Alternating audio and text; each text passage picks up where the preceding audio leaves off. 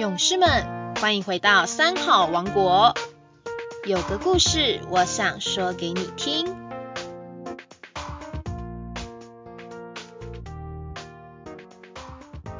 我的地球，我来关怀。大家好，我是企鹅创意出版的方红佳，让我们来一起听听这周的国际书展特报。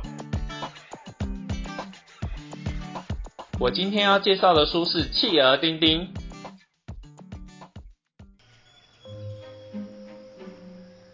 夜深了，苏莎躺在床上，翻来覆去就是睡不着。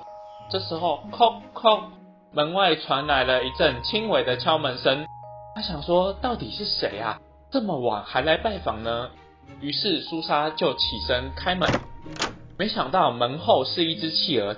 他非常的意外，他立刻弯下身给这个企鹅一个大大的拥抱。苏莎跟企鹅之间到底有着什么样的故事呢？原来苏莎是一个独居老人，住在靠近海边的小村庄。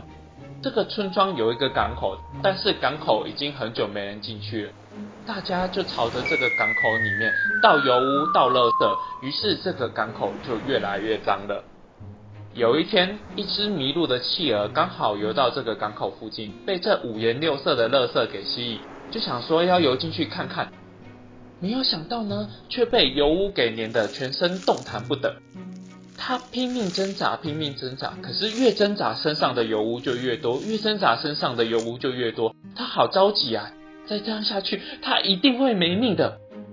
就在这个时候，苏莎走到了海边，正好看到在水中挣扎的企鹅。他想说这是什么样的怪物啊？但是他也不由得多想，就立刻把这个怪物从海里面给救了起来，带回家里。他把这怪物清洗了一遍之后呢，总算把它清洗干净了，才发现它是一只企鹅啊。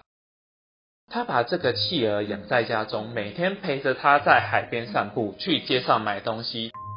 他把这只企鹅取名叫做丁丁，只要他喊一声丁丁，丁丁马上就会跑了过来。丁丁跟苏莎常常在一起玩游戏、洗澡、吃东西，就这样子过了一个月。丁丁的身体逐渐复原了，苏莎知道也该是时候分手了，她就把丁丁带到海边，把他抱进了海水里面。丁丁犹豫了片刻之后，终于依依不舍地离开了。丁丁回到了故乡之后，对于陆地上的朋友仍然念念不忘。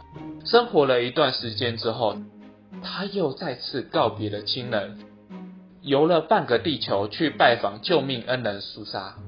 苏莎看见了他，就好像看见久别重逢的亲人。丁丁在苏莎家住了半年，又回到自己的故乡住了半年，就这样子持续了好几年。丁丁对于救命恩人无时无刻不把他放在心上。若非当初苏莎救了他一命，他早就离开了这个世界。而苏莎也很开心，多了一个亲人陪伴着他，不用再担心孤单寂寞一个人。